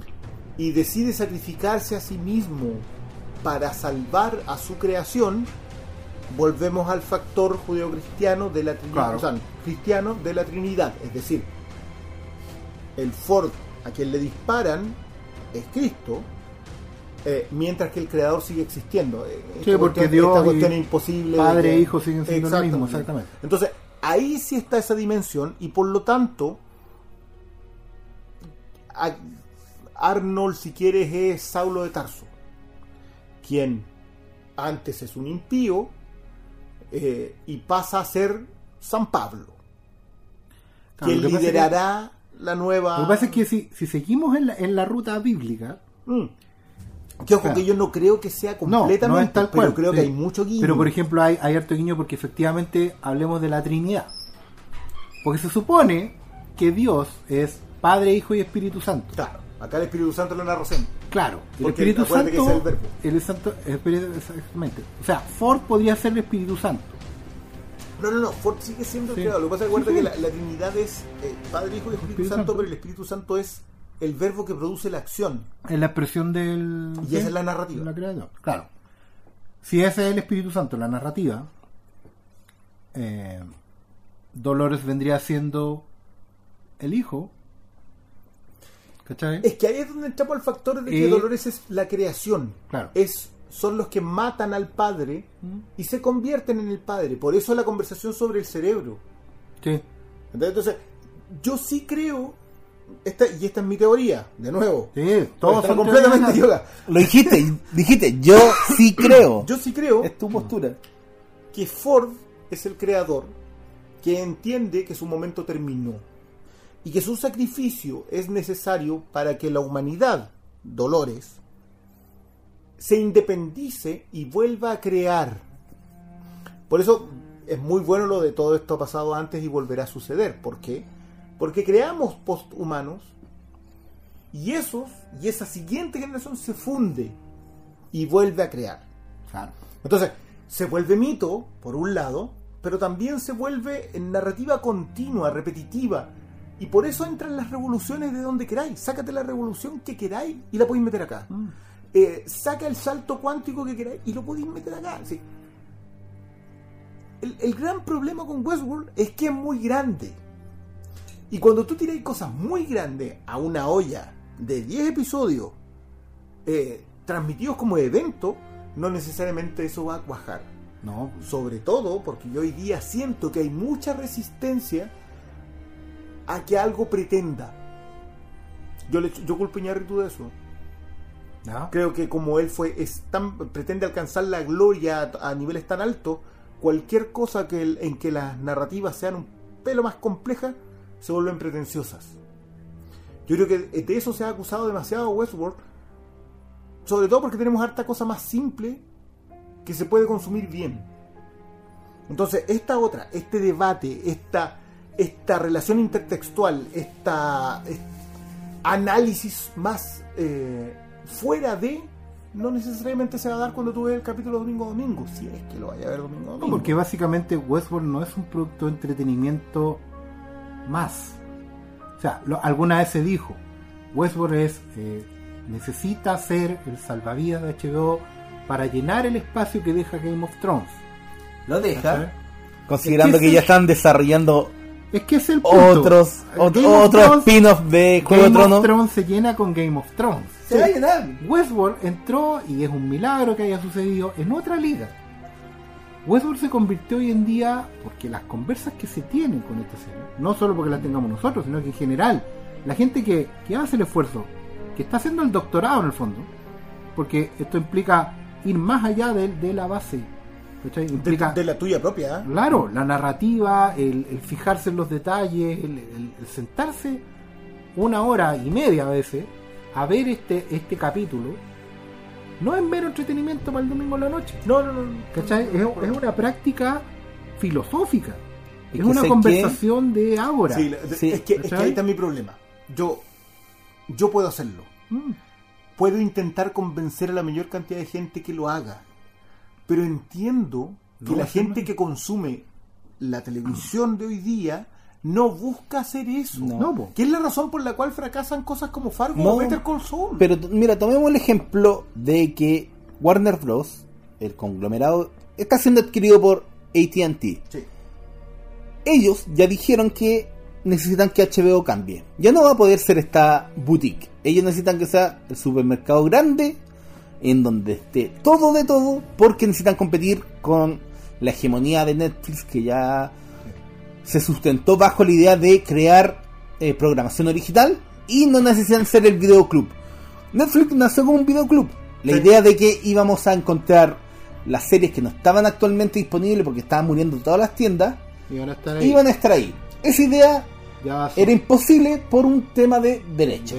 Los derechos, obviamente, nunca vamos a encontrar todas las películas de Jackie Chan, todas las películas de Steven Ojo, Seagal, el terror antiguo. económicos. Obvio. No, Pero como Netflix no hizo eso, sí se transformó en este coloso gigante gracias a que logró dar el salto para el contenido original. Netflix se anticipó y se convirtió en el canal del futuro. El canal del futuro. en Netflix. Y Sí, HBO ¿sabes cuál es el gran problema? va a tener que ir para allá, po. Sí, pero mira, HBO tiene la gran ventaja de que Netflix allanó un camino que, que siento yo que era, que era una conversación que tuvimos en algún momento con lo de los increíbles. ¿Mm? Cuando, cuando Ellen Parr dice que las, la cínica le contesta que es preferible ser el vendedor. Sí. ¿Por qué? Porque el vendedor le entrega al consumidor exactamente lo que el consumidor quiere. Yo creo que hoy día Netflix tiene la gran habilidad por la minería de datos que genera. Cuánto ves de cada capítulo, cuándo los ves, cómo los ves, cuáles ves según tu perfil. Nadie pensó que la trampa del perfil era para eso. O sea, hoy día yo cuando entro con mi perfil, o qué bueno que mi hija entra con mi perfil porque te les dé desordenar el algoritmo que te lo encargo. Pero cuando la gente respeta sus perfiles, Netflix sabe exactamente cómo consume el joven blanco de Detroit entre los 15 y los 22 años. Exactamente qué consume y sabe exactamente qué crearle. Sí, pues, sabe qué coloca. Sí, Entonces, pues. ¿qué es lo que le vende a la gente? Lo que la gente quiere quiere consumir. Stranger Things. No, no, No, no, en general, en general, si incluso cuando tú crees que Netflix está supliendo necesidades de nivel superior, Pero, por weón, ejemplo, si cuando, te ya- sube, cuando te sube stand-up comedy de otro nivel, digamos, básicamente está respondiendo a las solicitudes inconscientes que le estaba haciendo. Pero pensemos lo que Sí. fue esta película de Will Smith, que fue su primer blockbuster. Bra-. Fue una, fue, fue una película de 100 millones de dólares. Le fue pésimo en la crítica, Pero le fue increíble en el consumo. Claro. Yo hice una reseña de esa película, la gente me puteó por estar criticándola, pero- pero mira, pero ahí- es lo que quiere la gente y yo creo que Mm. está la clave. Esa disociación que existe entre el consumidor más avesado, ni siquiera entre la crítica, el consumidor que, que consume mejor. no, Y- no y digamos la- mejor, el que ha consumido más. Y, por ese consumir más logra depurar, su- Depurar, su, sí. gusto. Digámoslo así, no digamos No, mejor, porque... Sí, es que no, no nos pongamos en el, en el pie de superioridad. Mm. Pero digamos que la gran gracia de Netflix hoy día es saber exactamente lo que tú quieres consumir. De hecho, en Netflix hay un, hay un tema que va a lograr establecer la idea de que no es estrictamente necesario que la obra sea buena o mala. Sino que supla un espacio. Exactamente. Que llegue en el momento que tiene que llegar. Bright, por ejemplo, justifica que te gastes 100 millones de dólares porque toda la gente la vio. Por supuesto. El evento dejó de ser bueno o malo. Se convirtió otra vez en evento. ¿Y eso cómo lo testearon? Con las películas de Adam Sandler. ¿Qué? Películas malas claro. que sabían que iban a ir mal, Claro. pero que sabían que la gente iba a ver por último para odiar. O, o pensemos en la jugada estratégica que hicieron con Cloverfield. Totalmente. De anunciar, hola, está esta película, la pueden ver hoy mismo. Y esa weá que rompe todo paradigma de, Claro. de promoción, de consumo y, Sí, pero, y yo pero creo que lo hicieron con Aniquilación. Y ese es otro factor, que hay películas que Bright, Aniquilación, Ogya y Cloverfield, que en salas habrían naufragado. Tomemos su primera película original, la de... Beast of No eh, Nation. sí, por el- Beast of No Nation, claro. esa era- que- lo hubiera ido... películas que no hubieran visto jamás la gente. Pero ellos consiguen, el éxito es que la vea la veo. Mira, ¿Cachai? es que Que existan A ver, al fin y al sin cabo. salirme mucho del paradigma de Westworld, de la idea de, de crear contenido aspirando a algo más. Ujú.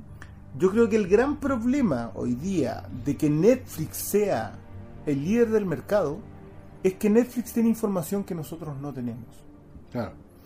Y como tiene información, claro, los demás deducen, pero peor aún, deciden entregarle el poder, deciden entregarle el presupuesto a gente que crea. En el sentido estricto de decir, ¿sabes qué? Tenemos tanta plata, ¿qué producto me puedes hacer tú que yo le pueda entregar a la gente a través del canal de distribución que tengo? Claro. Pero la primera pregunta que hacen es, ¿qué producto me puedes hacer tú? Netflix sabe qué producto tiene que entregarte. Entonces te va y te dice, necesito este producto para entregárselo a la gente. O sea, veamos los clones de, de Stranger Things que están sacando.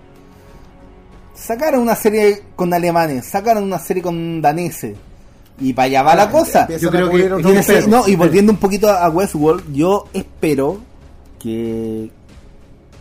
Yo no apuesto que vaya a haber una cuarta temporada de Westworld, pero que con la tercera temporada cierren toda esta historia del creo que poshumano nunca- que están Mm. Yo creo planteando. que nunca estuvo en los planes. ¿Una cuarta? No, yo creo que esto es tan ambicioso que efectivamente es una obra en tres actos. Porque ahora, sí, el salto que ha tirado Ojo hacia... Que, que una hora entre actos en el que el tercer acto definiría de nuevo los dos segundos. O sea, los dos primeros. Claro. El- porque el segundo acto que tuvimos redefine el primero. lo define primero, y por lo mismo ya no podéis rizar el rizo, y básicamente lo que vas a buscar es la batalla final, digamos, de las fuerzas que estén antagónicas, ¿cachai? El, a ver, yo igual creo que hay un matiz en lo de Netflix y creo que es importante decirlo, porque le da aún más valor a, a lo de Westworld en HBO. Que Netflix en realidad no le está preguntando a los creadores, no, no, perdón, Netflix no le está pidiendo a los creadores un producto. Netflix tiene tal cantidad de información que escoge el producto que necesita. Ya, pero, pero eso es en un nivel.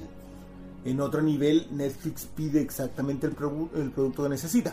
Claro, es distinta a la cacería. Yo, yo les aplaudo la cacería. Lo que hicieron con Antena 3 es una cuestión que, que de verdad hay que conversarla en un capítulo aparte. Yo creo que eso es un trabajo de minería de datos aplicada a los productos que- necesita ser considerada. O sea, el análisis de mercado que ha hecho Netflix para llegar y decir, ¿sabéis qué? La casa de papel se puede vender en Estados Unidos. Claro. Ese trabajo yo lo aplaudo. Mi problema es que ese es un trabajo industrial.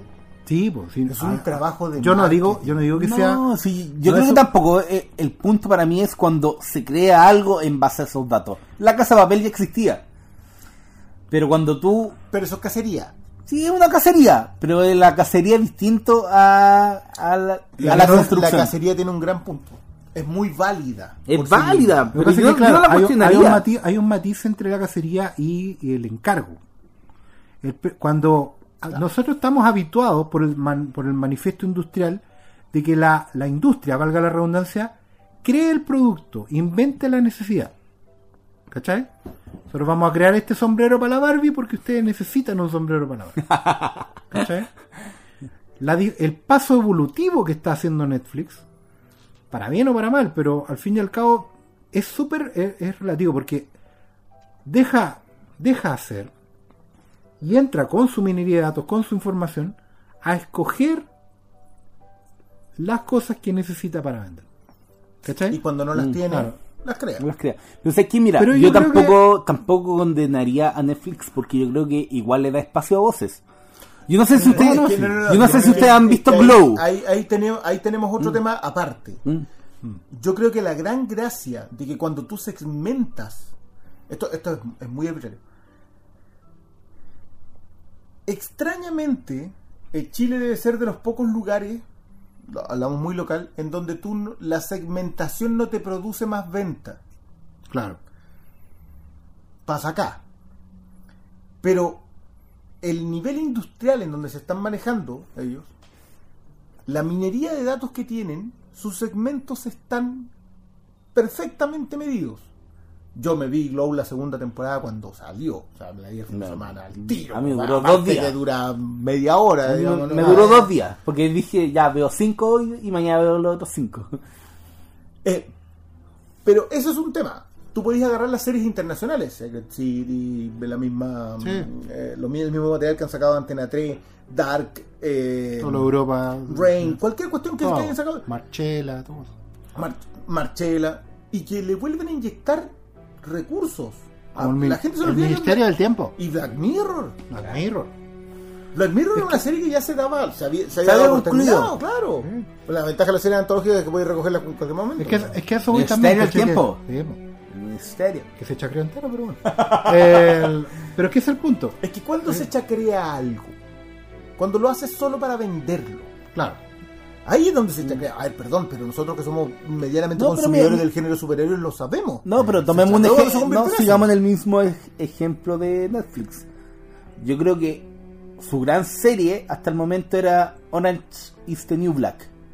Pero ya está chacreada. Porque él siguieron, siguieron, siguieron. Y puta, la nueva temporada va a ser con en la máxima seguridad. La han estirado el chicle. Yo creo que ahí eh, hay, hay una delgada línea roja para pasar entre el chacreo y, y lo- la historia que quieren contar. Ya, ¿sabéis qué? Yo creo que, ojo, yo, yo voy a ser bien cauto en esto, pero yo siento que eh, HBO cometió el mismo error en su momento. Da ejemplo al toque. Sex and the City debe haber durado cinco Ya, temporadas. Sí, al toque. Y Ah, no, y- haber tenido sí. dos películas. Y no haber tenido dos películas, y, y incluso la sexta temporada no debió existir. Yo creo que hay, hay, hay varias, porque se perdió ya como en la cuarta, pero la quinta temporada era corta, entonces podían haberla cerrado ahí. Eh, ni siquiera voy a entrar con el tema de Sopranos. Yo creo que Sopranos son cuatro temporadas perfectas, y una quinta y una sexta alargada que no, no resuelve. Que es mi mayor problema con Sopranos. Yo, yo siento que Sopranos no resuelve. A diferencia de Tequai. Supongo. Sí, lo que pasa es que lo que pasa es que The Wire tiene la, la duración perfecta. O sea, acuérdate que nosotros hemos hablado que cinco temporadas es la duración perfecta para una serie que está planteando muchos temas. Breaking Bad plantea menos temas, pero su resolución depende de las cinco temporadas que tiene. Eh, lo mismo con The Wire, porque, porque necesita plantear el tema de, lo- de los medios hacia el final. Six Feet Under no se pasó de esa regla. Six Feet Under también dura No, pero cinco temporadas. ¿Cinco? Sí. Ah, Tremé. más. Treme duró tres. Treme duró cuatro, pero en realidad la tercera temporada es más corta y la cuarta temporada es más corta. Claro. Pero, pero ojo con David Simon, eh, algo que él siempre ha dicho a propósito Sí, de que le dicen que The Wire es la mejor serie de la historia. David Simon dice, ¿dónde estaban ustedes diciendo que esta era la mejor serie de la historia cuando no tenía plata para hacer la quinta temporada? Claro. Es que todo, el tiempo lo da todo al final. Yo creo que. La y el te- perspectiva, y- más que la, y, y la perspectiva del tiempo va a ser súper generosa con Westworld, yo creo, porque hay mucha gente que la está cuestionando ahora que yo creo que. ¿Sabes qué? Esta serie va a ser una que la vamos a disfrutar para digerirla. ¿Sabes qué? Más que cuestionamiento, yo creo que en realidad es, es resistencia. Mm. ¿Tú Porque creí? para cuestionar tienes que haberla visto. Y lo que pasa Ah, es que tú estás diciendo que la efectivamente están viendo. No la están viendo. No, yo, yo concuerdo con los canales. ¿Sabes qué? Y hay una, y una cuestión que está bien porque Westworld al fin y al cabo está agarrando un testigo que no está agarrando nadie. Que es que cuando yo digo que Westworld es la filosofía del siglo XXI, y me, y me, re- me me retrotraigo a las acrópolis de Atenas y estoy hablando del, del Esto es- ágora Esto es prédica desde un púlpito. y no es para todos. No lo va a ser. No, no, o sea, lo- los filósofos griegos no tenían al- a la ciudad entera escuchándolo. Solo a los alumnos. Era un pe- ¿Por qué? Porque son procesos que necesitan ser debatidos y perfeccionados. Nuestro visionado de Westworld hoy día es súper imperfecto. Sobre todo, bueno, partiendo porque no la hemos visto completa. Claro. Tenemos, Ah. tenemos una cojera a futuro. Claro, o sea, hay un, hay un tercer acto y quizás cuantos más que los creadores tienen ya en plan. Va a depender también cómo crezca o cómo se, se achique la serie, igual que una teoría filosófica, en la medida que se debata, que se discuta, que se contramuestre, que se analice, que se... Todo eso. Que se someta a un test de fidelidad, si. Todo Es eso que yo siento va a que ese depender es el de... ejercicio más complejo Claro. este. Y eso va a pasar de generación en generación. Hay gente que va a pasar de largo porque no le toca y está bien. ¿Cachai? Sí, pero, es Pero que, es- mira, hay algo que, que pasó con Leftovers. Ahora, ojo que Leftovers empieza con de manera mucho más débil. Y con mucho más bache. Y, con después agarra vuelo. Claro, pero es que agarra vuelo solo en la tercera temporada. en la tercera. ¿no? Entonces, Sí. es muy difícil eso.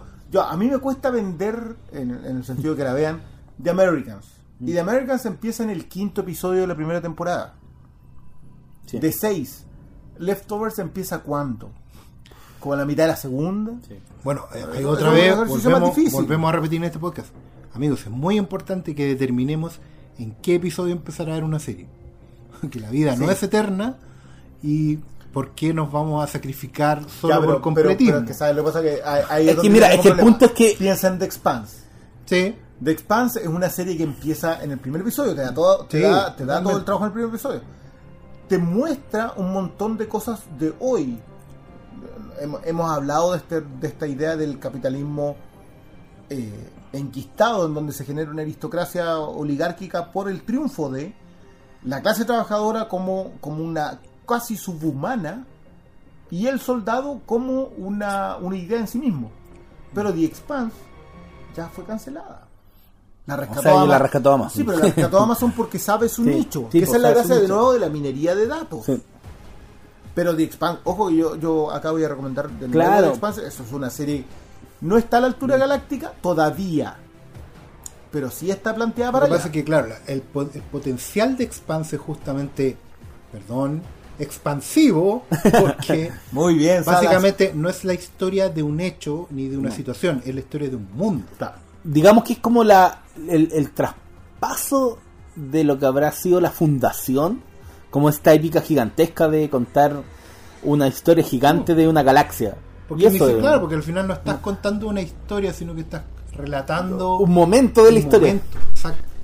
Entonces, el, el potencial de Expanse deriva en que pase lo que pase, entre o salga el personaje que entre, es la historia de un mundo. ¿cachai? No es como, como, por ejemplo, Game of Thrones, que es básicamente la historia de resolver un misterio al fin y al cabo. De eso se está tratando Game of Thrones. ¿cachai? Y siempre se trató de eso. Sí, lo que pasa es que Game of, Thrones tiene mejores recursos a, a nivel de impacto. Sí. O sea, a ti te, a ti te golpea Game of Thrones todos Sí, los capítulos. una estructura. Claro, y que funciona. Yo no tengo ningún problema con que Game of Thrones funcione, al contrario. Si lo que pasa es que yo, yo siento que es, es como. No, no voy a ir a la comida, voy a ir a la entretención puramente. Es que básicamente eso, porque la, la- al final la gran incógnita de Game of Thrones es una sola y va a ir de A a B y va a cerrar de esa manera. No se abren, no se abren derivadas, ¿cachai? Todo, por último, si, si las tiene, todas vuelven al mismo tronco. Claro, pero, pero eso es lo mismo que tiene Breaking Bad, pero Breaking Bad lo eleva a categorías narrativas en otro nivel. Exacto. Mi, mi problema hoy día con Westworld es justamente que Westworld no responde a una categoría narrativa, No. sino que intertextual. Es el, el mismo problema que tuvo The Wire. The Wire, independiente de que la historia cerrada en sí misma es extraordinaria y está contada con, con un pulso maravilloso, la gran gracia de The Wire es que trata sobre el mundo. Mm. La gran gracia de Westworld es que trata sobre temas filosóficos Sobre la que tenemos Mm. hoy día en el Claro. mundo. Pero pedirle a la gente que se entretenga con eso No, es una exigencia Sí. muy Es compleja. que ahora, ¿cuál es la- el otro plus que tiene que le va a permitir sobrevivir? Es que todos los recursos que se están gastando en ella van a permitir que envejezca muy bien. Con mucho, sí, eso es muy, muy cierto. Esta Sí. serie va a durar 50 años. Y, y no me tiro porque no solo porque se vea muy bien, porque se nota las lucas gastadas y todo, sino que porque está construida atemporalmente. En realidad es, es la mirada de un siglo completo. Sí. A menos que hubiera una suerte de cataclismo que nos choque un asteroide y cambie todo, ni siquiera llegando extraterrestres a, nos- a vivir con nosotros, la visión que tiene Westworld es proyectiva igual. Sí, lo que pasa es que ¿Cachai? volvemos a, la gran gracia de la ciencia ficción. Esto lo conversamos a propósito de lo del, del- del podcast de 2001 y de Planeta de los Simios. El- la ciencia ficción se hace cargo de su mundo. No puede proyectar un mundo creado. Porque cuando proyecta un mundo creado, deja de ser ciencia ficción. Claro, se convierte en proyectos. Eh, Ni, siquiera. Star Wars es, es- un mundo creado, sí, es claro. brillante, pero no se puede hacer cargo de este mundo. Claro. Star Trek se hace cargo de este mundo en un punto en el futuro. Plantea temas, por ejemplo, como la multiculturalidad, Claro. pero no es que la el- plantee, la asume. Sí, pues, la Pero va a llegar, Y claro, incluso pero va a el- llegar un el- momento. el dejar de Star Trek, la gracia que tiene es que deja de depender de, de la frontera, que es alguna cosa que nos divide, y de la idea capitalista de los recursos, porque la gente en, el, fut- en ese futuro No ya no vive, ya no vive de eso. Si el tema, el tema es que eventualmente va a pasar algún día que alcancemos a Star Trek. ¿Cachai? Vamos a alcanzar Star Trek. Tú- Por tú- eso. tú eres optimista. Star Trek lo es. Yo, Si me, yo, me yo soy gusta, no puedo dejar de en este sentido. Ah, Sí, Yo, sí, yo- pero- es que yo creo que es que volvemos al tema de hacerse cargo de tu mundo. Claro. Star Trek se hizo cargo de su mundo. Por eso había un ruso sí, en la, en la flota. chino. Pero claro, y la multiculturalidad como tal, de esto creo que es la mayor gracia que tiene Star Trek hoy día, aparte de unas historias muy bien contadas. Eh, Galáctica no se hace cargo de su mundo. Siendo la serie extraordinaria que es, como ciencia ficción se hace cargo del siglo XX, Claro. pero no se hace cargo del siglo XXI. Westworld, y entre paréntesis, con asterisco ahí en otra de página, The Expanse, se hacen cargo de este siglo XXI. Una sociedad postcapitalista con la capacidad de crear tecnologías que nos lleven a saltos cuánticos, pero con la irresponsabilidad ética del control capitalista. Entonces, ¿qué es lo que pasa? Lo- la gran- que, que yo creo que es para mí lo que más me seduce en Westworld. Es que el mito fundacional, el mito de origen, la idea de que, de que seguimos creyendo en cuestiones metafísicas más grandes que nosotros, seguimos aplicándola a pesar de tener el control total. Claro, porque al final controlas una parcela para descubrir otra. Que es una idea que estaba también en Star Trek, de ir a la frontera final, pero no siempre se tocó, porque mientras Star Trek se hizo cargo de, de proyectar el siglo XX, de idealizarlo, ¿cachai? Se ancló al siglo y eventualmente, como yo digo, la vamos a alcanzar. El tema, y por eso para allá tiene que ir las nuevas historias de Star Trek, es que una vez que lo alcancemos, lo vamos a contaminar. Y ahí vamos a ver cómo efectivamente pasa en otras series como Westworld o The Expanse, que ese paraíso perdido, digamos, contaminado, empieza a haber nuevos matices. Hasta ahora Star Trek era lo suficientemente, digamos, naive para mostrarnos solo el lado lindo de la cosa, el lado de los que están en la flota. A medida que fueron avanzando los años, se fueron incorporando estas quiebres en la flota. Y sabemos que mañana la federación básicamente va a estar llena de yayitas. Ya se empezó a ver en los 70, en los 80.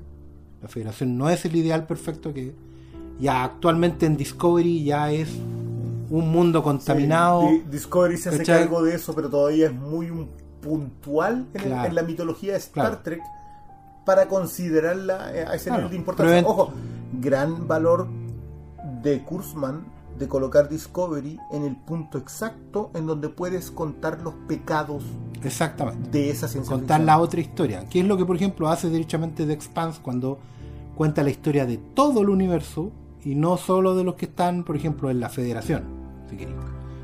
Que es lo que normalmente se ve en otras series. Se ve la historia de los privilegiados de la casta de Elite, ¿cachai? O como en Star Wars, que al final no veía los de Rogue One. No, no. Tuvo que llegar el siglo XXI Tuvo para que llegar Rogue One para, para hacer- que re- reincorporáramos todo eso y por eso hoy en día las Star Wars se sienten tan poco importantes. Porque ya no necesitamos ver esas historias A de nivel príncipe. narrativo, yo creo que ese, fue- ese es el mayor problema de Star Wars. Que, que es poco importante porque la historia del príncipe perdido dejó de tener importancia como en los 80. Claro. Que nos hecho, parece en realidad muy cerca, pero es muy lejos a nivel treinta y narrativo. tantos, casi 40 años atrás. Y, y narrativamente fue superado. O sea, del momento del el misterio del príncipe, que es el gran quiz de esa historia. ¿Quién es el príncipe? El misterio, descubrir tu destino manifiesto, se superó en la medida que hoy en día todos pueden ser quien quieran ser. Que las limitaciones no están en ti, sino que están afuera. ¿Cachai? Todos pueden ser el príncipe. Va, a estar en, resolver correctamente el acertijo, superar correctamente lo- los problemas que se te mandan. Pero la posibilidad está. ¿Cachai? Un día, independiente de todas la- las limitantes que nos sigue dando el capitalismo, la posibilidad está. Entonces, claro, tenemos que cambiar el switch, cambiar la historia. Pero, pero ¿no sientes tú que, que ese es el gran problema hoy día? Que no se asume que el neoliberalismo, que el capitalismo descarnado es uno de los fundamentos de la nueva ciencia ficción. Porque el juego del hambre no va para otro lado. No. Y los que no lo asumen, es que se asume, pero no se reconoce. Esto es como un, es como un silencio a voces. Oye, todos saben que el animador tanto, eh, bueno, se propasaba hace 40 años con la... sabemos eso, claro. Todos lo saben, porque Pero no- lo saben, ah, es un secreto a voces. pero la gente sigue diciendo, y va a caer. Y va a caer, Como pero si, caer. loco, si lo sabemos todos, todos sabemos que Y el emperador va en pelota. ¿Cachai? Pero no decimos nada. Es que, es que, ¿sabes qué? A Estamos eso- esperando eso es que pase refiero con algo- respecto al cambio en el intertexto. No es que la ciencia ficción haya perdido sus habilidades para contar historias. No. La ciencia ficción como género siempre ha hecho esto. Por eso es tan bueno que sea Cristo en el actualizado. Claro. Porque Cristo fue uno de los que planteó mejor los dilemas al respecto. Porque él tenía una cosa de la ciencia y la abordaba desde la ficción. Y hoy día, tomar a Criston, hoy, ese, ese temor que él tenía, ya lo pasamos. Ya Claro. somos capaces. Lo pillamos. ¿Cachai? Entonces, pero, Pero- desde la ficción se aborda mejor hay, porque hay la que ficción avanzar. creció. Y hay que, es donde hay que avanzar. Y eso es lo que normalmente los fans de vieja escuela les cuesta superar. Y es un tema que hay que darle, Sí, amigo. esa es una muy buena conversación. Ya, el futuro ya nos alcanzó. Ya somos Soylent Green. Ya vivimos en el mundo de, de Fuga de Logan, ¿cachai? ¿En el de Soy Leyenda? Claro, de hecho, la O sea, fuga de Logan se llama no, cuando perdón, el futuro yo- nos alcanza, sí, se llama en yo, español. yo creo que Logan's Run es una de, esas de esas cosas que la vamos a ver hoy día y es eh, es bien poca cosa, digamos. Claro. Pero se merece actualización. De hecho, la, ciencia ficción de los 70, que es justamente de donde vive Westworld, fue súper poco proyectiva. Básicamente se ancló a su década, denunció las cosas de su década, porque son muy de los 70. O sea, Soy Green, viste hoy día, no te aguanta ni 5 minutos ese gorrito y la chaqueta que ocupa, weón. ¿Qué tecnología? No, ¿cachai que las preguntas no están ahí? Pero la esencia del problema, que ya nos alcanzó, es de donde nosotros tenemos que empezar a sacar respuestas. Y de esa misma década es Westworld, ¿cachai? Eh, Soylent Green, La Fuga Logan, la adaptación de Soy Leyenda, a pesar de que todo escrito antes, y las post Planeta los Simios. La, Claro. la, de- la del Sí, viaje se- en el se- se tiempo. car- es que volvemos al Se tema del de intertexto. se hacen claro. cargo de la sociedad en la que viven. Que es la en el mejor momento es lo, es lo mejor que puede hacer la ciencia ficción. Extrañamente, en los 80, tú puedes encontrar casos muy puntuales de eso. Porque la ciencia ficción se vuelve un muy buen negocio, digamos. claro, se vuelve vacío. Oigan, cabros, ¿Mm? aprovechemos esto de hablar de ciencia ficción y hablemos un poquito de Marvel. That was wonderful. Bravo! I loved that. Oh, it was great. Well, it was pretty good. Well, it wasn't bad. Well, there were parts of it that weren't very good, It though. could have been a lot better. I didn't really like it. It was pretty terrible. It was bad. It was awful. Was Get him away! Hey, boo! Boo!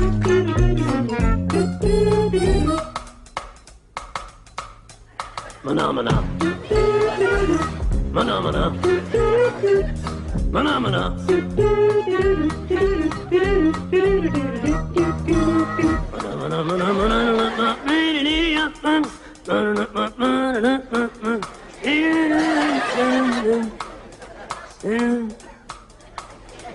Phenomena. Phenomena. No, no, no,